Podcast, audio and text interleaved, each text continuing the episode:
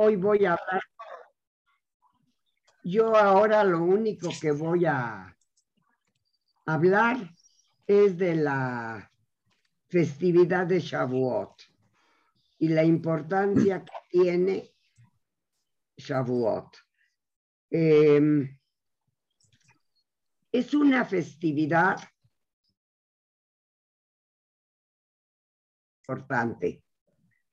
Es la primera vez que se hace, es decir, en Shavuot, el pueblo judío recibió la Torah. ¿Qué es la Torah? La Torah es una especie de, ¿cómo se llama? Ya se me olvidó, Judith. Constitución. Una especie, gracias. Te digo que esa palabra se me va. Es una especie de constitución, de leyes.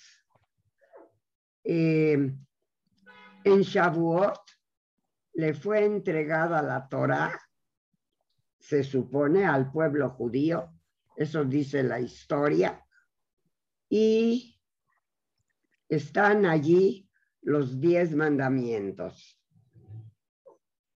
Todos ustedes saben, igual que yo, no necesito decírselos. Los dos mandamientos son básicos en todo lo que tiene que ver con, eh, como, con el comportamiento humano. Eh, los diez mandamientos nos dicen que no matarás, honrarás a tus padres, bla, bla, bla, bla, bla. Ese, para mí, es la importancia de la fiesta de Shavuot. Todo lo demás que le agregan y le quitan y que hay que comer esto y no hay que comer aquello, eso es aparte.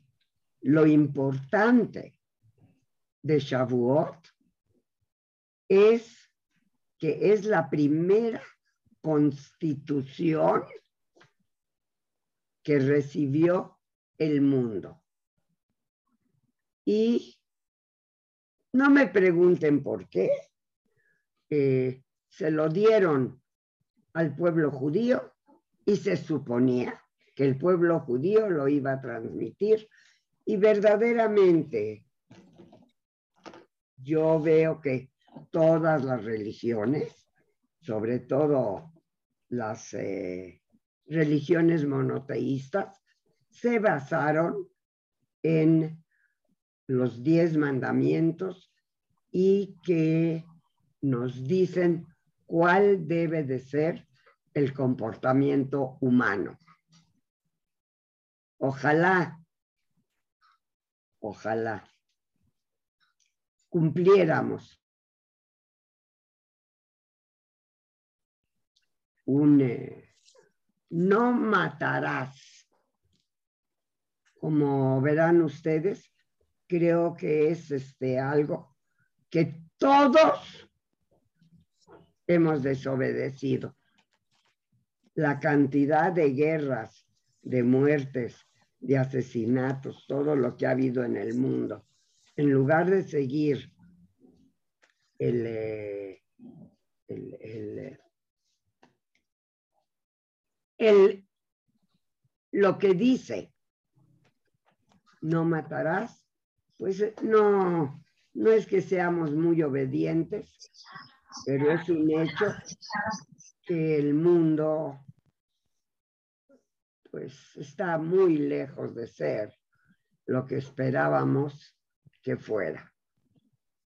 Y digo, ahí están los diez mandamientos, que es lo que deberíamos de cuidar. Y pues yo agradecería mucho que alguien participara y que no fuera solo yo la que hablara de lo importante de los diez mandamientos. ¿Alguien quisiera hacer algún comentario? No hay nadie. Daniel, Isaac, ¿Nadie? Pues no, no oigo. Parece que de momento no hay nadie que quiera hacer algún comentario sobre, sobre lo que dices de los diez mandamientos. No sé si, si Daniel quiera comentar algo en especial al respecto. Aunque sea para regañarme, no importa. No importa. Yo no puedo respetar, nunca puedo respetar los diez mandamientos. No cuenta, no existe. No te, no, te entendí. Que no los puede, que no puede respetar los diez mandamientos. ¿Por qué? No se puede. Ok. ¿No matarás?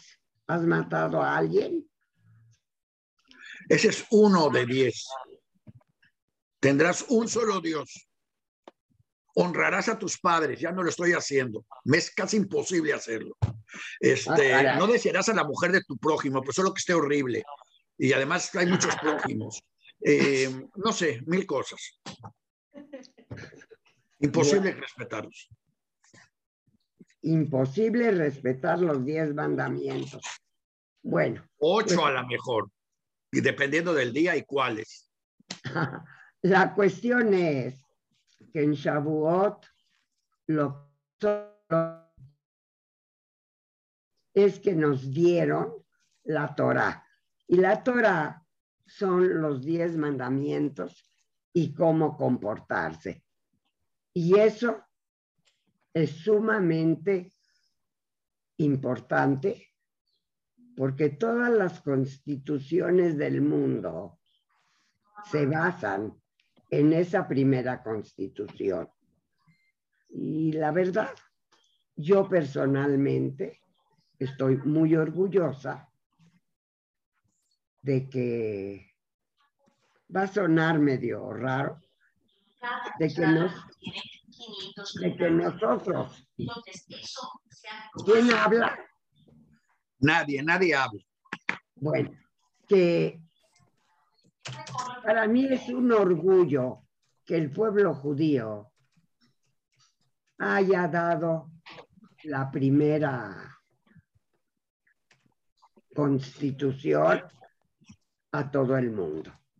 Si alguien quiere comentar algo adelante y si no, pues... Ahora sí yo quiero comentar algo. Ok. Este, primero, el pueblo judío no tuvo la primera constitución y tampoco se la dio al mundo. Ok. Este, la primera constitución, si alguien la tuvo, la tuvo Amurabi. Y antes de Amurabi, a lo mejor la tuvieron los egipcios con durante el, reinado del dios Akenatón, o lo que estaban buscando Akenatón, que es de donde salió Moisés. A lo mejor los judíos lo que hicieron fue juntar las leyes de Amurabi, los códigos de Amurabi, con los códigos de Akenatón y consolidarlos en uno solo y, si se lo hubieran querido dar a todo el mundo, lo hubieran hecho muy fácil. Pero no se lo querían dar a todo el mundo. Para dárselo a todo el mundo tenían que convertirse. Y para convertirse había que cortarles un cachito. Y eso a muchos no les pase gracia.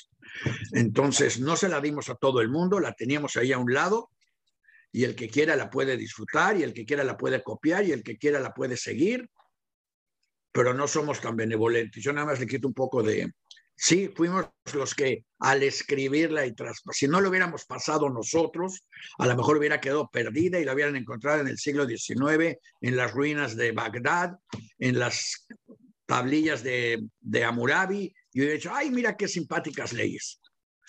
Pero eh, no es que las, bueno, el que quiera creer que las bajó Dios y nos la dio, bueno, pues bajó Dios y nos la dio. La otra versión es, las encontramos, y y, los que estaban liderando a la raza, que además la raza, como hemos demostrado en todas partes, la raza nunca es muy pensante, es muy sentimental, muy seguidora, chaira, eh, valiente, pero no pensante. La tomó porque era lo que los líderes seguían, que sea lo que fue, y, y, bailaban y hacían lo que querían por fuera de todos modos. Nada más le estoy bajando un poco al, al nivel de bondad, porque si no suena de que, uff, nosotros los judíos que respetamos los diez mandamientos, pues yo no conozco a muchos que los respeten todos los días, judíos y no judíos. Y este, y sí creo que fuimos instrumentales en la transmisión de ellos. pero no necesariamente en su creación. Ok. Yo me gustaría comentar también, Maya, creo Sí. que los diez mandamientos están como un ideal que deberíamos de cumplir, y, pero bueno, eh, efectivamente, quizá para muchos es fácil no matar, eh, para muchos es, es- son fáciles algunos de ellos, digamos, pero no se están cumpliendo a cabalidad por todos, como decía Daniel, ¿no? Ni todos los mandamientos, pero sí creo que son como un ideal y que debería estar ahí como algo que deberíamos estar trabajando constantemente, ¿no? Habría que modificarlos también, porque con eso de los y las y les mexicanos y todo ese rollo, habría que cambiar por ahí el que dice no desearás a la mujer, ni al hombre, ni al amigo, ni al es de tu vecino. Porque si no, los únicos que estamos enamorados son los hombres y las mujeres pues sí pueden desear a quien quieran y los es también pueden desear a los que quieran. Y nosotros Bueno. tenemos que estar atorados nada más con la que, no, pues no, hay que ser un poco más modernos, habría que darles una versión moderna. Dios solo es uno si quieres, pero si no quieres, agrega. pues. Y cosas así un poco más a la par de la generación milenia. Bueno, la verdad, Honrarás a tus padres si los conoces. bueno, lógico. Adriana quiere comentar algo, Maya. Yo, Yo- yo nada más que, sí, perdón, Sí. quiero hacer un dato curioso, bueno, un, un dato. Este, no, nosotros los católicos estamos en esta semana celebrando la semana de Pentecostés, que justamente es muy similar a, a, a lo que ustedes celebran de, creo que son 50 días después de la Pascua o 40 días de Pascua después de la Pascua, y nosotros le pusimos el nombre de Pentecostés, la semana de Pentecostés, que básicamente celebra el Espíritu Santo, o sea, la fuerza divina del Espíritu Santo. Eso es lo que... Y curioso porque, pues, no, las fiestas no son iguales, pero tenemos conexión en muchas, ¿no? Algo similar. Yo No, no es es que yo lo copiaron, ¿eh? que no es curioso, es copia. Pues sí, la verdad sí, la copia se pierde un pedazo en el papel carbón. 100%, pues somos, nosotros les copiamos. Y, y nada más fue hacer divisiones para que no digan, no, no, no, esta no es exactamente, no era, esta no era Así así". es, Entonces 100%. cambiamos tantito para acomodarlo. Para cada sea- quien tiene la suya. Ajá, Pues sí. pero muy bien. Eso quería comentar nada más.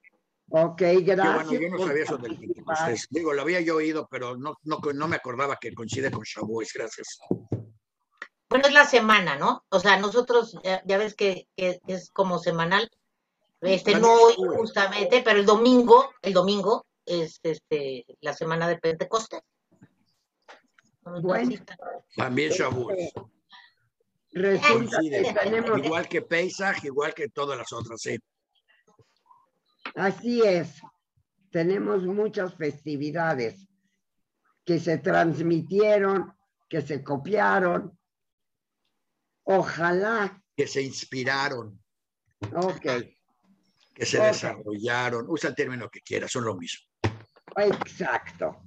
Así es que en Shavuot lo que festejamos es que se nos entregó la Torá y en la Torá vienen los diez mandamientos y ojalá, ojalá el mundo siguiera un poco más eh, los diez mandamientos.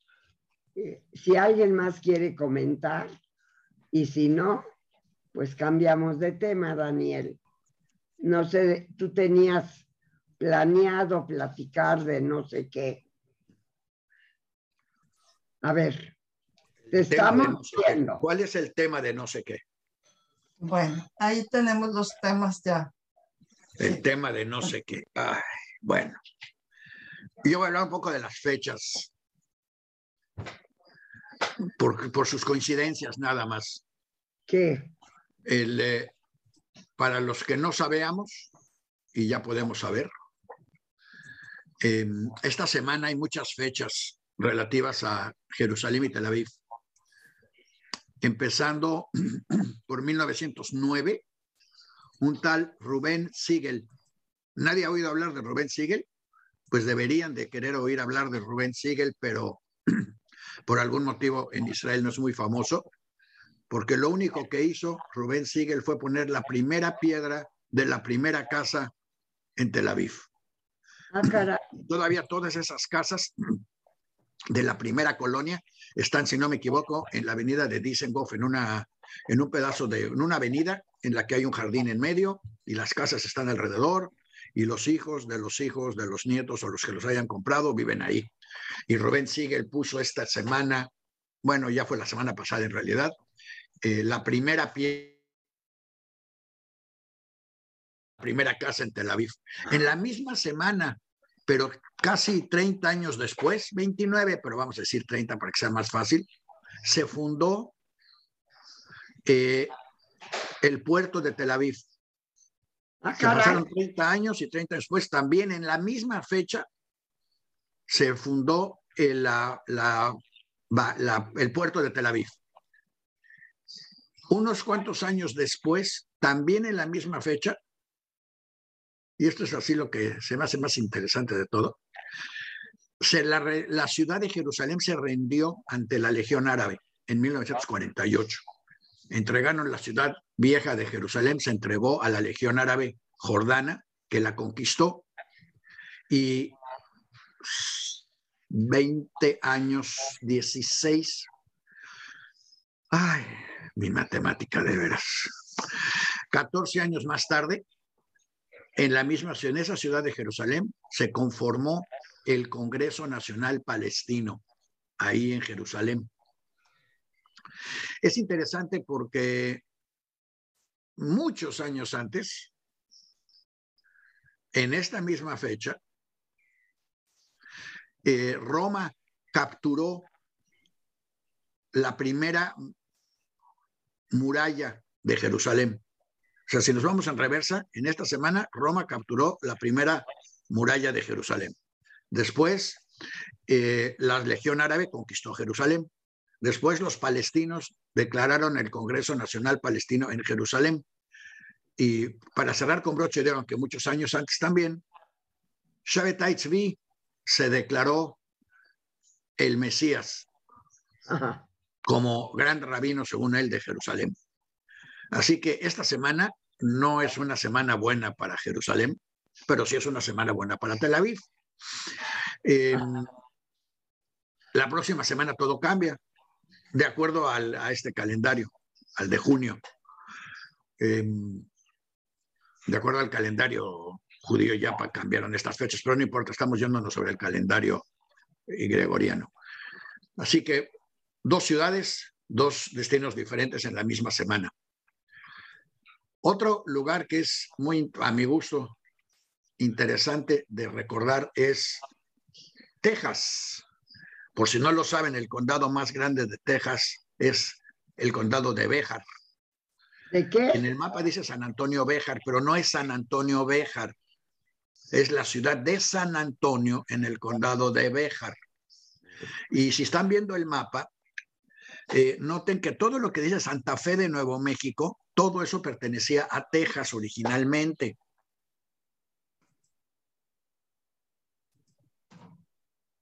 gobernador la familia Carvajal, bajo un acuerdo especial con la reina o con los reyes españoles que tampoco son muy dignos de credibilidad nunca, en la que ellos habían prometido que de Monterrey para arriba no iba a estar la Inquisición y entonces todos los judíos que no querían ser conversos o que querían seguir siendo judíos españoles, se fueron a vivir a Monterrey y de ahí al norte. De ahí que Monterrey sea una ciudad que tiene una fama ética totalmente diferente a la Ciudad de México. La misma diferencia que hay entre Monterrey y Ciudad de México es la que hay entre Alepo y Damasco. Los de Ciudad de México son los agachones que nada más están buscando las corcholatas del próximo sexenio. Desde la edad de los juegos de, los indígenas hasta la fecha. Y los de Monterrey son los que salen a trabajar, ganar dinero, pagar impuestos y mantener a las corcholatas del DF. Este, lo mismo es en Siria, entre Alepo y Damasco. Damasco, ahí están todos tratando de ser corcholatas y en, Dama, en Alepo están todos trabajando para mantener a las corcholatas. Y yo creo que por, por, todos lados lo mismo es en Nueva York y Washington. O sea, muchas ciudades se dan así como se daban en Texas. El problema o la realidad de Texas es que en México uno de esos jugadores de corcholatas, el señor Iturbide, decidió que iba a declarar a México, ya lo hemos comentado en el pasado, un imperio no iba católico.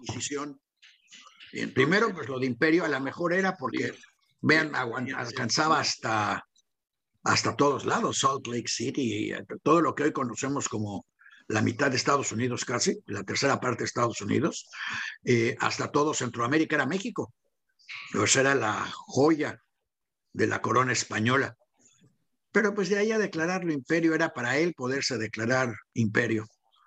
Yo creo que la Virgen no era muy, todavía no era tan potente en aquel entonces, porque si no hubiera sido morenista este Iturbide, pero, pero bueno, declaró su imperio y, y lo hizo católico. O sea, sí existía la Virgen, pero como no se le ocurrió llamarle a su partido Morena, mejor dijo el país va a ser católico. Y entonces de inmediato en Austin se hizo una convención y colonos, todos los colonos de Texas, incluyendo algunos que venían de Monterrey, eh, de Nuevo León, se juntaron para declarar la independencia de Texas del gobierno mexicano, porque no iban a permitir que esto se integrara, este, este territorio se integrara a un imperio católico y obviamente antisemita, porque así era lo católico, hasta hace poquito. A lo mejor ahorita habrá quien me diga que ahorita ya no, pero la verdad es que hasta hace poco.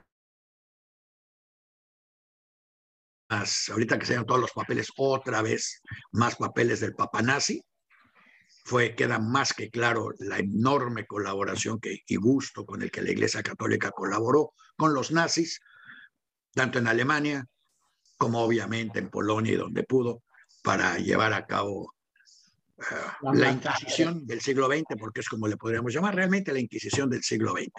En fin, el caso es que en esta semana, el primero de junio de 1868, Texas declaró su independencia. No nos la robaron los gringos, no se la robó nadie. Los tejanos decidieron que no iban a pertenecer a un imperio católico subyugado por las leyes de la Ciudad de México. Quiere decir, ante un, ante un emperador que no tenían de poco por ser emperador. Mientras fuera una más o menos federación, mientras además tenía todos los estados americanos a los lados para saber lo que era una federación con constituciones independientes y Texas realmente lo que quería era eso. Originalmente, para quienes no lo sabíamos, Texas fue una república independiente por muchos años. Y lo fue porque además de todo, ahora vamos a quitarle la parte bonita, a Texas le fascinaba ser independiente porque le permitía tratar con los esclavos y ser el centro, un punto de comercio de esclavos del sur de los Estados Unidos era uno de los ingresos más importantes de Texas cuando no había petróleo. Bueno, sí lo había, pero no sabían para qué servía. Entonces usaban a los esclavos y Texas también se quería separar de México por eso. Em, interesante, otra cosa totalmente diferente, pero que tiene que ver con esta semana de fechas, es que en 1938 surgió el primer superhéroe que fue Superman. Y lo importante fue que no es superhéroe Superman nada más por accidente. O sea, es una creación de un dibujante y de un escritor judío que creó Superman en 1938.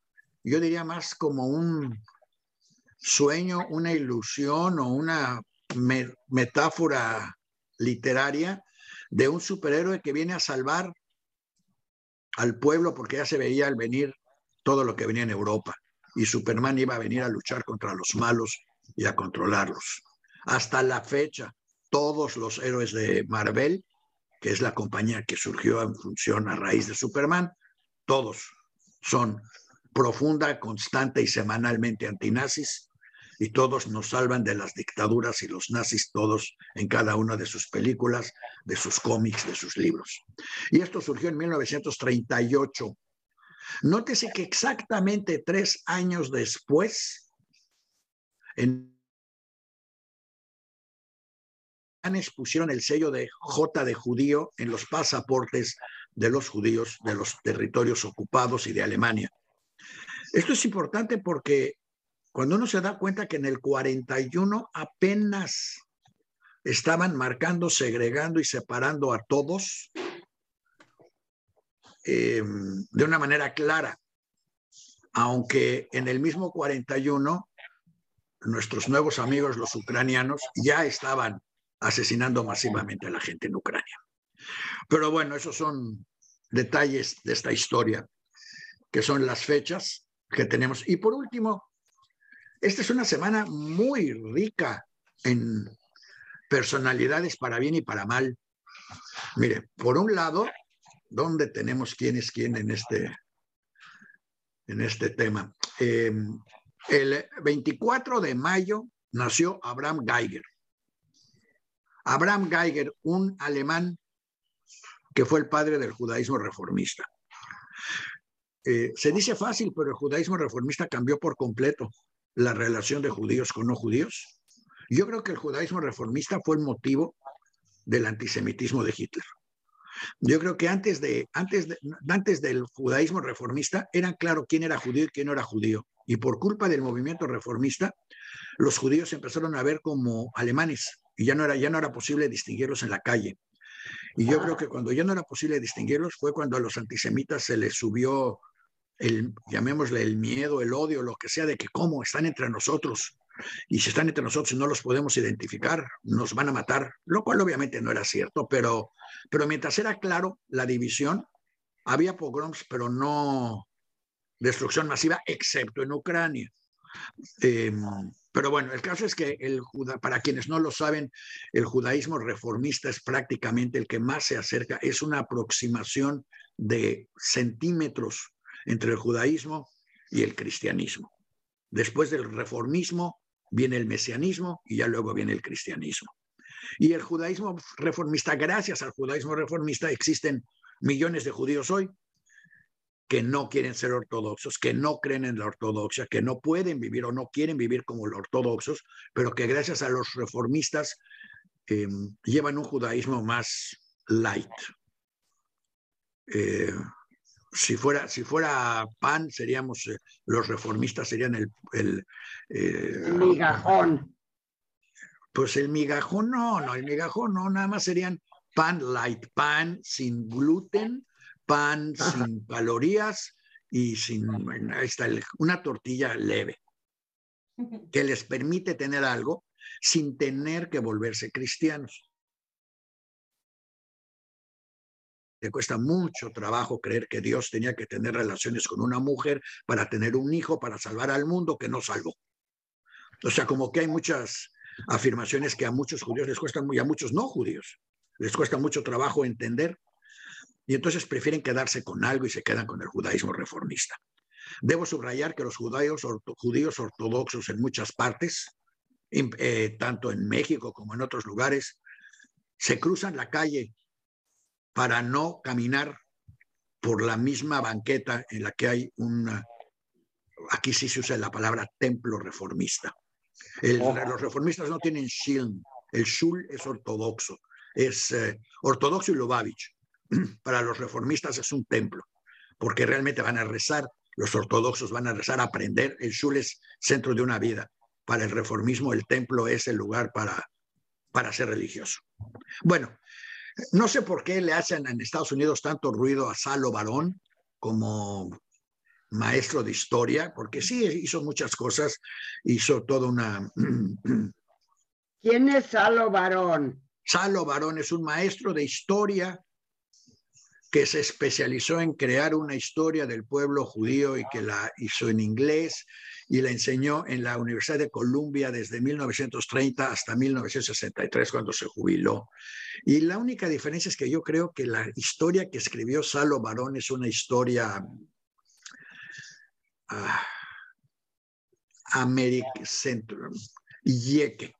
alemana, eh, muy, muy unida al reformismo es la historia desde el punto de vista reformista, la historia del pueblo judío desde el punto de vista reformista. Si realmente quisieran ser muy em, respetar mucho a los grandes historiadores judíos, tendría que estar aquí Dubnov, Simón Dubnov, pero este, que además es muy interesante porque, como ustedes saben, Theodor Herzl se supone que fue la, la semilla que creó, que, que dio lugar a la fundación del Estado de Israel. Sus nietos no quieren saber de él y viven en Austria. Bueno, los nietos de Simón Dubnov, un nieto de Simón Dubnov, vive en San Diego y no quiere saber de Dubnov porque lo considera un judío comunista, eh, antisionista. Y Dubnov sí era anti-israelí, no anti-israelí porque no existía Israel, era anti antisionista porque él creía en, el, en, eh, en, que los judíos tenían el derecho y debían de luchar por ser judíos en donde estuvieran. O sea, el principio de Doikait en todo el mundo. Pero bueno, eso es en cuanto a las historias. ¿Puedo comentar algo? Sí. Uh, creo que el, algo que hace importante a Salo Barón es que él testificó en el juicio de Adolf Eichmann en, en Jerusalén y él explicó todo el contexto histórico y quizá eso sea uno de los motivos por el que eh, lo consideran también como alguien muy importante y bueno, tampoco hay que dejar de lado que tenía o tuvo tres doctorados, ¿no? Y creo que eso algo dice de estas personas. Eh, y él testifica este, en el juicio como historiador, pero también porque perdió a sus padres y una hermana eh, en, el holocausto. Bueno, para cerrar con broche de oro, curiosamente, en la misma semana en que nace Salo Barón, se ejecutan a Adolf Eichmann en Israel. Que el mismo día, prácticamente unos días de diferencia con el asesinato de Reinhard Heydrich, que fue el que inventó la, uh, bueno, aquí le llamamos el arquitecto del holocausto, quiere decir, él fue el que iba a llevar a cabo la implementación del holocausto, que aún después de asesinarlo, de todos modos Himmler tuvo a bien tomar las riendas y llevarlo a cabo bastante eficientemente. Eh, pero es interesante, siempre me llama la atención cómo se juntan las fechas de, eh, de buenos y malos en los mismos días. Para acabar con los nacimientos importantes, fíjense, estábamos mencionando precisamente a todas estas personalidades. Bueno, pues el 5 de mayo, no, perdón, el 2 de mayo nació Theodor Herzl. El 3 de mayo nació Golda Meir y el 5 de mayo nació Karl Marx. Y el 4 de mayo, se me olvidó, perdón, otra vez, 2 de mayo Theodor Herzl, 3 de mayo Golda Meir, 4 de mayo Moshe Dayan, 5 de mayo Karl Marx. Y luego Henry Kissinger. Y luego Henry yo. Kissinger, Henry Kissinger se supone que es un, bueno, no, es, no se supone, es, fue el que creó la Intent Estados Unidos-China. Si hoy podemos usar Huawei en México y si pueden comer comida china y todas esas cosas, es gracias a Kissinger que abrió China y creó la relación con los Estados Unidos. Por cierto, que el buen Henry Kissinger pasó su vida con su horripiloso acento alemán, tratando de decir que al final trató, pasó años tratando de decir que no era judío y que no le gustaba lo judío. Ah, caray. Entonces, pero bueno, eso pasa, ¿ves? Cuando de veras te afecta la edad, no se te olvidan detallitos, se te olvidan los detallotes. Y a Henry Kissinger pues, le pasó eso. Y en, el, en otra área, en otra área, que es el área de, ay, vamos a, al área de, este, de, de, de historia. De cultura. Boris Ay, Pasternak, los que murieron, murió Boris Pasternak, murió eh, Moisés Ben Solo, Ben Shloime Cohen, porque aquí pusieron, aquí escribimos Ben Solomón, pero no es Ben Solomón, es Ben Shloime Cohen. Eh, Reinhard Hartwig, ya dijimos, y Adolf Eichmann.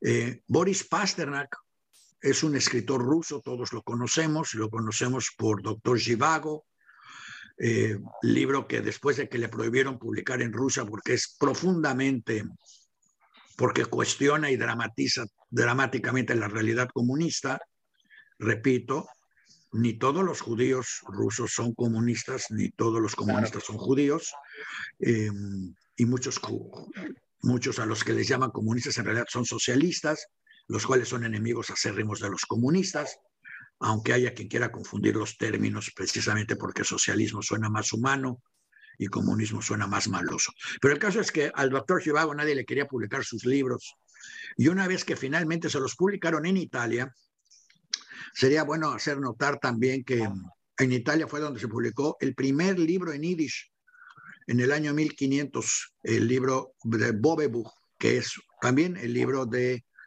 El caballero judío, que después dio lugar a Don Quijote de la Mancha y muchos otros. Pero el caso es que Doctor Shivago se publicó en Italia, fue tal el éxito que se vendieron por millones y le dieron el premio Nobel. y cuando le dieron el premio Nobel, los rusos lo acusaron de traidor a la patria y el doctor Pasternak decidió que él prefería quedarse con sus cuates en Rusia que su premio Nobel en otro lado y renunció al premio Nobel, no lo cobró, eh, no lo recibió, no lo aceptó para poderse quedar en Rusia y en Rusia lo dejaron quedarse a cambio de que renegara públicamente de las historias de doctor Givaco. Bueno, eso es, son las efemérides, las fechas de, este, de esta semana, donde se combina, si se dan cuenta, yo le llamo esta una semana muy así, muy, um, muy israelí por lo de Tel Aviv, lo de Jerusalén y lo de todo el paquete de gente que, que, nació en estas fechas. No mencioné nada del rabino de eh, Moishe Ben Solomon, Ben Solem, pero es que este rabino era el rabino de Minsk, 1998, y siglos después, en esa misma zona, es por donde surge el judaísmo reformista. Quiere decir, estos judíos alemanes no solo son reformistas, siempre han ido un paso adelante de la moda, por llamarle de alguna manera. Y con eso cerramos con broche de oro las efemérides de la semana. Creo que te fuiste un poco rápido. No sé si alguien quiera hacer algún comentario o tenga alguna pregunta. Eh, sí, yo. Adelante. A ver se te olvidaron dos personajes. Se te olvidan dos, dos, personajes. Te hablo ahorita, Axel. Eh, dos personajes de mayo. Eh, el 13 de mayo, un personaje muy importante, a ver si te acuerdas. Ah, déjame acordarme. Ah, la Salo Varón Mexicana. ¿Eh? Así es. Si Salo Barón puede estar ahí porque daba clases en Columbia University, ella debe de estar ahí porque daba clases en la Yafne, en la Yiddish y en donde se pudiera. Y aquí. ¿Y la podan cómo? A ver. ¿Y quién? ¿Cómo la podan? La Lererke.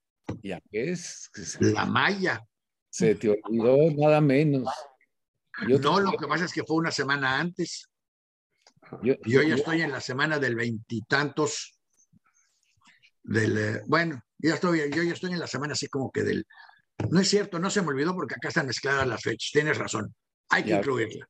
Ya ves, ya ves, y se, aquí nosotros... La Salo Varón Mexicana. Del lado, del lado nuestro está Vivian, estaba mi mamá, estoy yo, en fin, había bastante gente. O sea que es un mes muy importante para los Wolfowitz, Rosenberg, Warman, Eisens y similares. Tome nota, por favor. Qué rápido. La historia se escribió en este mes. Eh, tenía yo una ah. pregunta sobre un personaje que mencionaste ahorita, que es todo un personaje, porque Kissinger no solamente fue uno de los arquitectos de la del acercamiento con China. Fue también de los arquitectos, junto con Nixon, del robo que nos hicieron a todos los habitantes de este planeta al convertir, el quitarle la convertibilidad al dólar por oro, ¿te acuerdas? 1971. Pues como yo no tenía muchas monedas y nadie vino a mi casa a quitármelas, no me, no, no, no, no, no lo subrayé, no lo marqué. El planeta se quedó sin eso. Se quitó la convertibilidad y se volvió la situación de la el poderío industrial de los Estados Unidos, respaldaba de ahora en adelante los billetes y los billetes, la moneda, pues, y la moneda ya no estaba el oro y Pues mira, lo ves, por ejemplo, cuando algunos meses después Kissinger hizo otro acto muy bonito, eh, bueno, muchos años después con la OPEP, cuando les pidió que, de acuerdo, que se hiciera la OPEP, él estaba de acuerdo, pero se hicieran en dólares.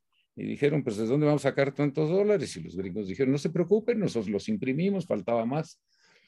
No había respaldo de oro, se podían imprimir los que quisieras. Esa es la distorsión económica que se creó con todos estos relajos. Entonces, nada más como anécdota de Kissinger, que volvió a decir algo que es importante, con los que algunos estarán de acuerdo, otros no. A mí me parece una opinión muy interesante que la que externó la semana pasada en, eh, donde se juntaron en Davos, Suiza.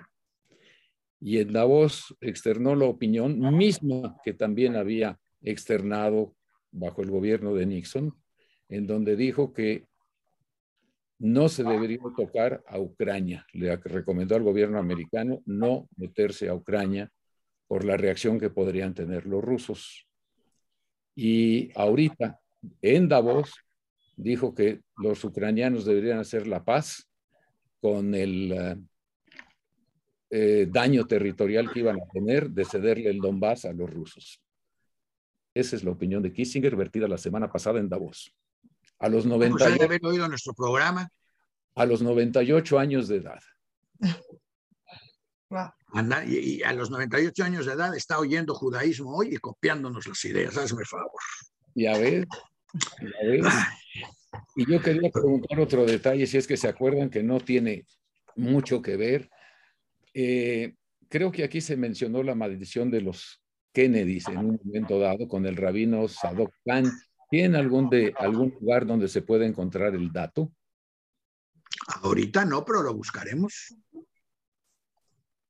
Porque aparece la, maldición de los Kennedy que le da eh, eh, Sadok Khan al embajador Kennedy, al papá de, John, cuando era embajador en Londres, el papá, y no le da las visas para eh, el, Saint Louis. Y todos acaban muertos en Auschwitz, por cierto. Y él ah, estuvo inclusive en Sudamérica el barco y no pudieron desembarcar en ningún lado. Entonces, la maldición, que no es correcta porque dicen que a partir es la maldición, porque ya los Kennedy venían muriendo desde principios de siglo. Pero en fin, se le atribuye a esa parte. No, pues habrá que buscarla. No, no. Buscaremos el dato. Ay, muchas gracias. Y Es, toda la participación. Ahí está, mira, buena Kennedy Man. A ver, ¿te puedes acercar tantito? Kennedy Men de Lawrence. Lawrence, Lawrence, Lawrence. No, no se ve el apellido. Lawrence Limer. Lawrence Limer. Ah, no se ve. Ahí está. No. Ajá. Aquí viene todo. Mira. Que, esto, esto se pues llama un público preparado, interactivo y capacitado. Lawrence, Lawrence Limer. Lawrence Limer. Mira. Perfecto, ya, ya estoy. Leamer. Para los hispanoparlantes. Que luego se enojan cuando les corrijo la pronunciación. Leamer. Uh Laurains Leamer. Suena más feo, ¿no? Mejor pues sí, pero suena chairo hispano. Ah, bueno, pues sí, pero aquí no hay chairos, ¿o sí? Mm, a ver, que levante la mano el chairo. Puro debería de haber, debería de haber, porque les haría bien. Sí, estaría bien para hacer, eh, pues, este... Es más, la tarea es cada quien se tiene que traer un chairo para la próxima semana. Porque además hay chairos sumamente creativos. Eso sí. Y a los que hay que ayudar a, a superar su amor por el, por el, por el PRI viejo. Encauzar su creatividad mejor. ¿Su fertilidad? Su, encauzar su creatividad. Ah, yo entendía que para su fertilidad, bueno, también eso habría que ayudar, pero, pero ese no es tema del programa. Pero sí. Hay que respaldar al fifismo.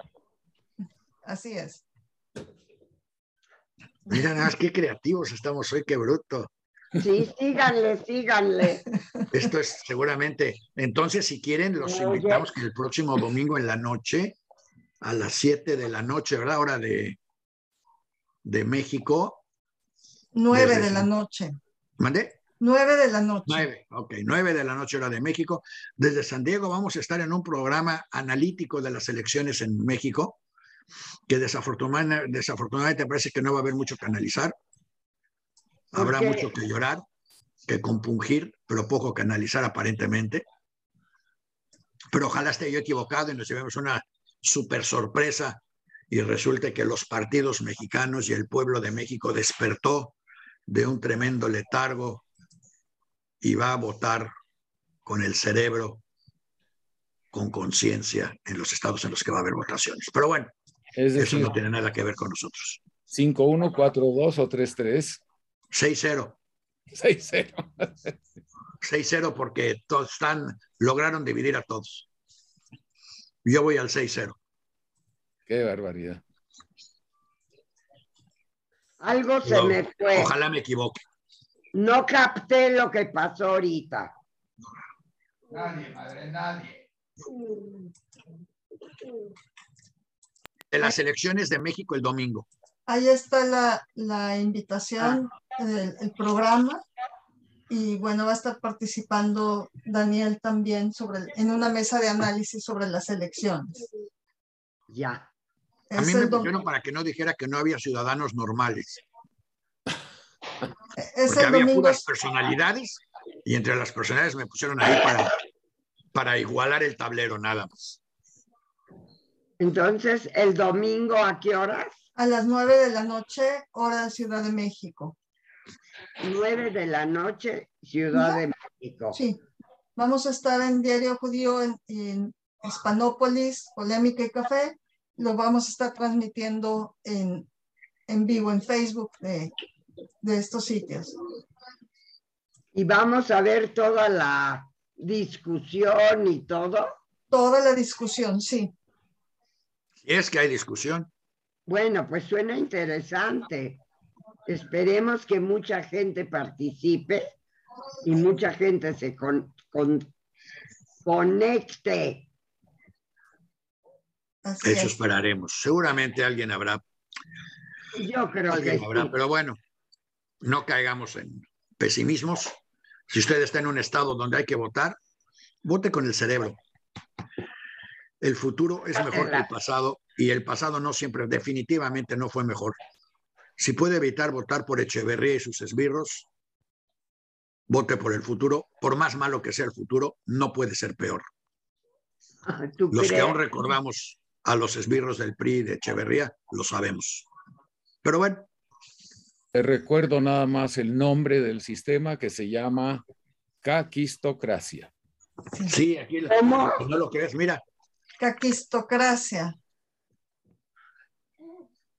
Aquí está apuntado y, y verificado por, para que la gente no crea, cree que, que cree que le estamos cotorreando porque luego usan el término que el cacas y no, no, no, cacas viene de caquistocracia. La palabra que aprendimos gracias a Philip Rosenberg. Ah, Aprendieron otra que se llama oclocracia. ¿Cuál, cuál, cuál? Oclocracia. a ver, ¿eso qué quiere decir? Es cuando la chusma está en el poder. Ah, Es decir, suena a oclusión, pero tienes razón. es la es el gobierno como el de la Revolución Francesa que inventaron la guillotina y le empezaron a cortar la cabeza a todo mundo. Es el gobierno que tienes en los todos los sismos del siglo pasado, comunismo, nazismo, fascismo y añádele eh, cuando la chusma llega al poder.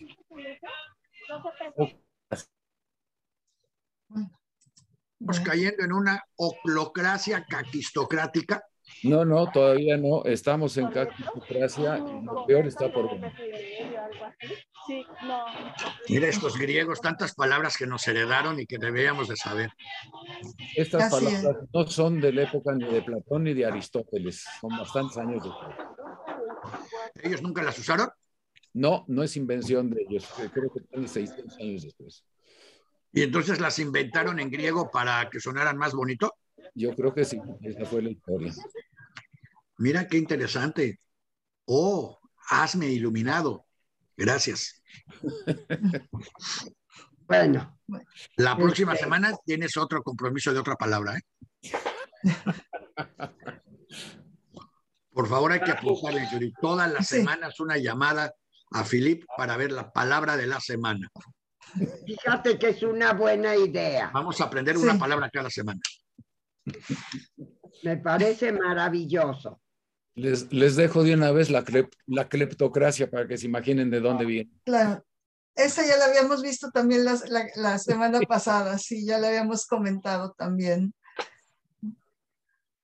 La, Pues- la característica general es que todas son corruptas.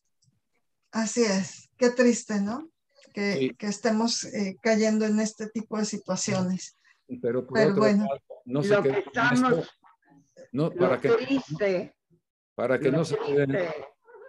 es que nada más hablamos, pero No estamos- estamos en esa situación. Y no hay, no va a haber cambios. Por lo menos yo no veo cambios. Para que no se queden Maya con las bajezas del ser humano, pueden ver las excelsitudes.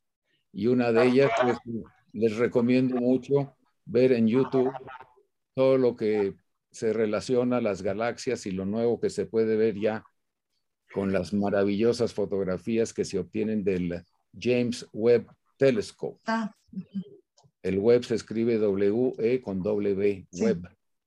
Y realmente es increíble lo que el ser humano ahí puede lograr y la, a, las, a las dimensiones a las que nos podemos eh, remitir con esto y, realmente el ser humano hace cosas maravillosas, que no nos quedemos con las puras eh, podredumbres.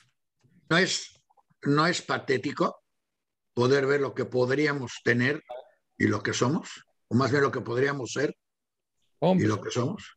Si tú piensas las, oportunidades perdidas por México ahorita en todo este relajo de Ucrania y China y todo lo demás, lo que se podría ahorita fabricar aquí, es una oportunidad perdida tan...